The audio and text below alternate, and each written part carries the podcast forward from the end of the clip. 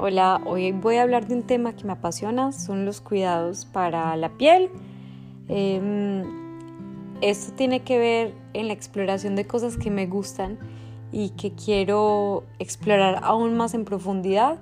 Y como es algo que me atraía desde que estoy niña y que siempre me ha gustado y que me genera mucho placer, felicidad, entonces en mi proyecto eh, de Happiness Project lo que quiero hacer es como explorar esas cosas que me gustan mucho. Entonces aprovecho que es algo que, que no me cuesta mucho esfuerzo porque me gusta, pero quiero profundizarlo de una manera un poco más seria de lo que ha sido siempre, que es algo como que me gusta y es un hobby para realmente tratar de entender un poco más. Entonces, esta es una introducción eh, de por qué me gusta y de lo que funciona para mí y tal vez luego podamos profundizar un poco más tarde. Bueno, yo comencé a interesarme en esto muy joven porque mi mamá, eh, mi tía y una prima también pues siempre les ha gustado como todo esto, entonces desde que estaba muy pequeña pues así me ponía las cremas de ellas o miraba o les estaba oliendo, experimentando con el maquillaje y esto, pero los cuidados siempre han sido algo que, que me han llamado mucho la atención y hace como, no sé, unos 10 años que es algo que me interesa enormemente y que también aprendí a entender y también pues como gracias al hecho de que trabajé en química como desde el 2009, em, obviamente también empecé como a tener un entendimiento mayor de las fórmulas que leía o, de los componentes eh, de los cuidados para la piel. Entonces esto también me permitió como que llevar esto a un nivel superior. Em, lo que más o sea, más disfruto de eso es que de hecho pues los cuidados existen y funcionan si están seleccionados correctamente. Eh, yo, por ejemplo, aprendí a saber cuáles eran los que mejor me funcionan a mí, pero también los que funcionan en general para muchos tipos de piel.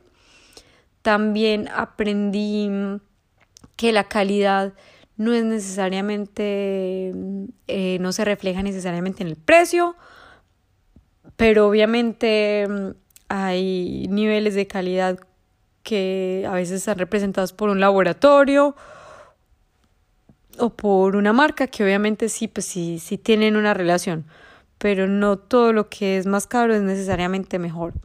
Em, y también eh, últimamente he explorado mm, la fabricación de, de recetas yo misma y que es algo que finalmente permite tener el control sobre lo que uno necesita y cuando lo necesita. Entonces, para empezar por todos los cuidados, em, lo que más utilizo son los cuidados de la cara. Entonces, para empezar con este tema, voy a hablar de algo que se llama layering, eh, o que es como un sistema por capas que viene de Asia, eh, particularmente en Japón, entonces, que dice que para obtener mejores resultados, eh, los cuidados se echan eh, por capas, se deja que se absorba y luego se pone el siguiente y así. Entonces, ¿por qué empiezo a hablar de layering? Porque a veces hay muy buenos cuidados, pero si la piel no está preparada óptimamente para recibirlos, entonces a veces no van a penetrar y eso. Entonces hay que ver la piel como cuando, mm, no sé, como la tierra de una planta que cuando está muy muy seca y uno le echa agua, pues el agua como que pasa a través, pero no se queda, no se absorbe correctamente, porque para poder absorber hay que tener un cierto grado de humedad que va entonces tener una capilaridad y que va a hacer que esta hidratación se quede ahí. Pues con la piel pasa lo mismo. La piel Em, o sea, nosotros podemos hacer varias cosas eh, para, para mantenerla mejor. Una es hidratarla y la otra es nutrirla. Entonces, todo lo que es hidratación, como su nombre lo indica, tiene que ver con el agua, hidro. Y mm, eso se obtiene pues a partir del agua, pero mm, para, entonces, por ejemplo, como para empezar a hidratar la piel, siempre hay que poner, por ejemplo, una loción y que va a ayudar luego, por ejemplo, a que un serum una crema a base de agua pueda penetrar mejor. Obviamente, el agua, pues, eh, o sea, la hidratación puede venir desde el agua que tomamos por fuera y también desde el agua que aportamos con productos. Pero para que tenga un funcionamiento, este agua normalmente siempre está... Mm, va a estar bloqueada por ciertos productos químicos. Por ejemplo, algunas veces está, hay un poco de aceite em, en las cremas, eh, que eso es lo que hace pues que sean una emulsión, pero que van a bloquear em, el hecho de que el agua quede encapsulada dentro de la piel. Entonces esa capa de aceite va a evitar que se, se evapore.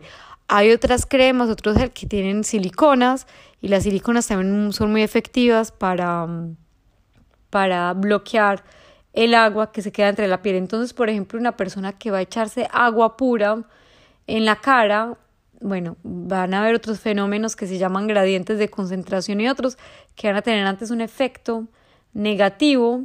Si uno, por ejemplo, se está poniendo un spray de agua todo el día en la cara, pues va a tener solamente un efecto benéfico unos cuantos segundos, pero luego por gradiente de concentración, antes vas a sacar el agua que ya existe en la piel. Entonces, por eso, para tener una hidratación hay que utilizar cremas que tengan eh, un componente de aceite o de, de, silicona que van a bloquear, que les van a bloquear en la cara. Bueno, eso es una cosa. Ahora, cuando uno tiene pues, la piel hidratada, no eh, quiere decir que guarda agua dentro de la piel. Y tiene que ver con la alimentación o con las cremas pues, que uno va a ponerse, las lociones. Pero luego está la nutrición y la nutrición es la cantidad de lípidos que va a tener la piel y que va a permitir que esté un poco más elástica y que tenga pues una apariencia pues como más pulposa. Entonces, para esta parte de nutrición, primero, lo primero es tener la piel hidratada y luego ya la piel está preparada para recibir eh, sustancias más nutritivas, que puede ser, por ejemplo, algunos bases de aceites vegetales, eh, que no tienen nada que ver con los, los aceites esenciales. Entonces, los aceites vegetales, está, es muy conocido mm, el aceite de jojoba, em, que es muy compatible con, con la piel porque químicamente eh, se parece al sebum que producimos por la piel y, mm, y también es un seborregulador. Entonces, por ejemplo, quiere decir que una persona que tiene muy poca, muy poco eh, sebum fabricado por su propia piel, pues el aceite de jojoba va a ayudarle a fabricar más y si por el contrario fabrica mucho, pues el aceite de jojoba va a hacer que fabrique menos. Y aceites así hay muchos, ahí está el aceite de zanahoria, que es muy bueno para contra las arrugas y las manchas, eh, de aguacate, mm, de rosa de mosqueta también, que es muy regenerante, y en fin. Entonces aceites así hay mucho y en general en las cremas siempre hay pues como un balance entre la cantidad de agua y la cantidad de aceite y según los aceites que hayan uno va a tener pues como una capacidad más de nutrición. Obviamente cuando uno lee las fórmulas pues van a ver muchos, por ejemplo a veces hay unos aceites que no son vegetales, que son por ejemplo de origen sintético, que vienen de petróleo, entonces como parafinas um, y ese tipo de cosas, que son muy buenos para guardar el agua en la piel y de hecho por ejemplo las personas que tienen quemaduras y pues sí quemaduras serias, eh, se va a utilizar mucho por ejemplo vaselinas o parafinas para guardar la humedad en la piel. Entonces también está muy bien. O sea, para mí el hecho de que una crema sea de origen bio o completamente vegetal o que sea de origen sintético no tiene ningún problema si se utiliza para, o sea, si se leen las instrucciones, se utilizan para el tipo de piel que tiene uno. Para mí eso es lo más importante.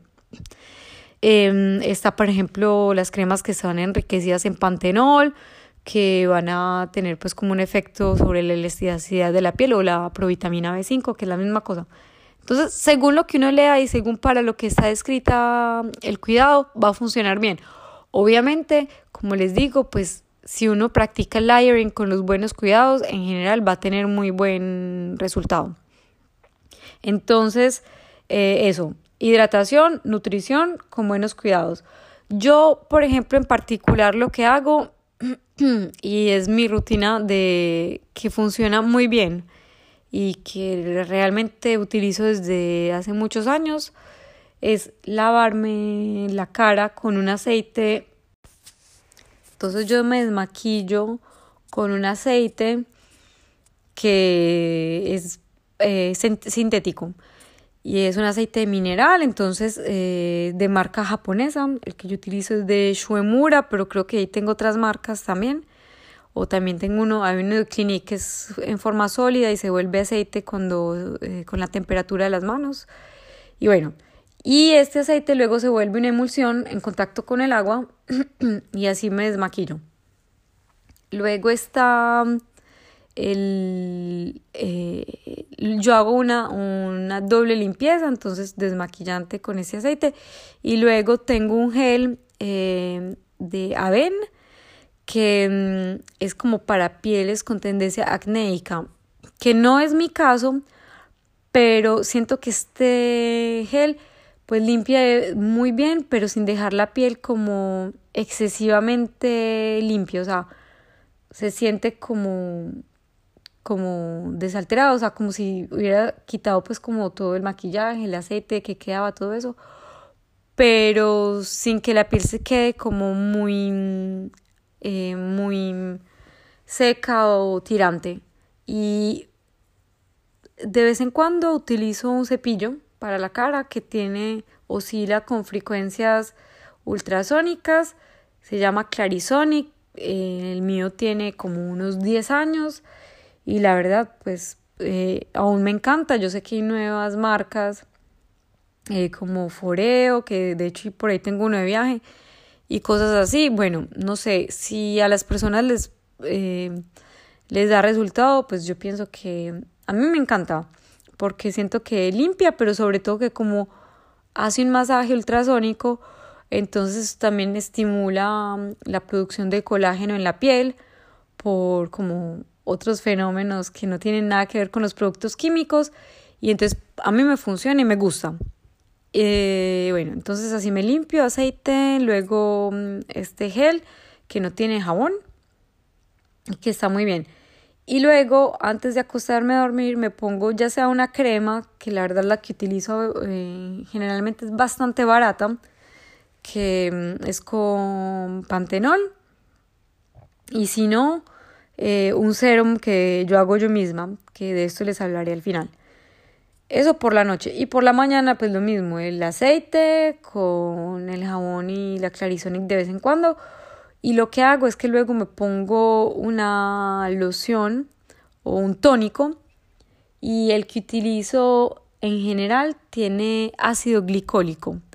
Y para mí eso es lo que mejor funciona para mi piel, son los ácidos de frutas, los ácidos AHA eh, eh, y entre estos ácidos pues está el ácido glicólico. De hecho, voy a mirar acá, la marca del que utilizo es Pixie y se llama Glow Tonic, que de hecho es bastante caro para lo que es. Eh, tiene ácido glicólico mm, al 5% pero hay marcas más baratas que proponen cosas muy parecidas o con ácido láctico. Eh, ejemplo está The Ordinary, que mm, tiene un contenido más grande por un efecto muy parecido, pero bueno, este Pixie huele muy bien y, y bueno, eh, ese es el que utilizo mm, casi siempre. Y luego me pongo un serum, no todo el tiempo, pero mm, eh, un día sí, un día no que es a base de aloe vera, pero bueno, puede ser el serum que por según como tenga la piel en ese momento voy a, voy a utilizar más o no. Por ejemplo, los serums de The Ordinary me gustan mucho. Hay uno que se llama Matrixil, que es un poco también como con efecto antiarrugas, pero si no hay otro que se llama mm, Buffett, que también me gusta mucho. Y pues sí, y si no, también uno de esta misma compañía de The eh, eh, que también hace The Ordinary, que se llama, la marca es Hylemite, eh, que es un serum que viene en una botellita morada. Ese es uno que me gustaba mucho, pero bueno, no tengo y en ese momento utilizo uno que hago yo misma.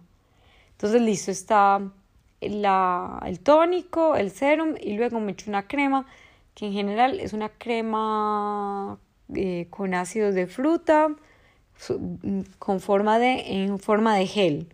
Eso es lo que utilizo todos los días, pero por ejemplo si siento que tengo la piel un poco seca o que, mm, o que está un poco desnutrida, voy a utilizar una crema entonces a base de aceite.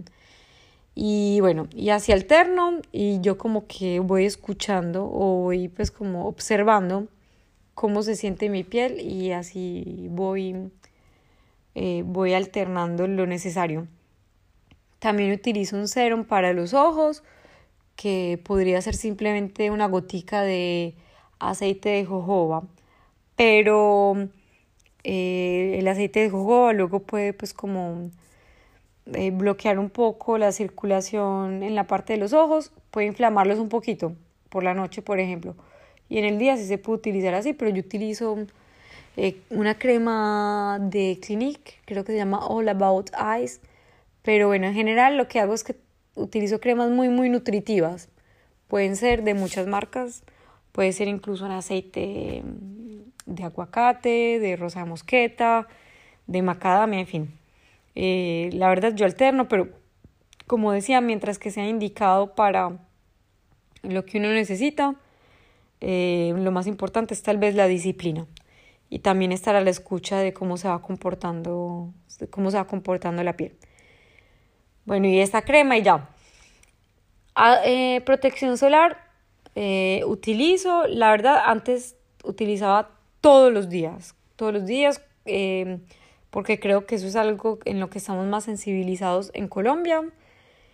En Francia la verdad es que muy pocas personas utilizan crema eh, protección solar diaria y de hecho yo como que en invierno eh, lo he dejado un poco de lado, lo que pues no está tan bien, pero sí, pues, eh, cuando utilizo, utilizo que sean adaptadas a mi tipo de piel y una de Eucerin que es una que me gusta mucho o si no utilizo un polvo que es eh, protección solar eh, eh, bajo una forma de polvo de la marca Chiseido mm, y es muy eficaz porque es como, maqui o sea, es como maquillarse pero es la protección solar ahí integrada.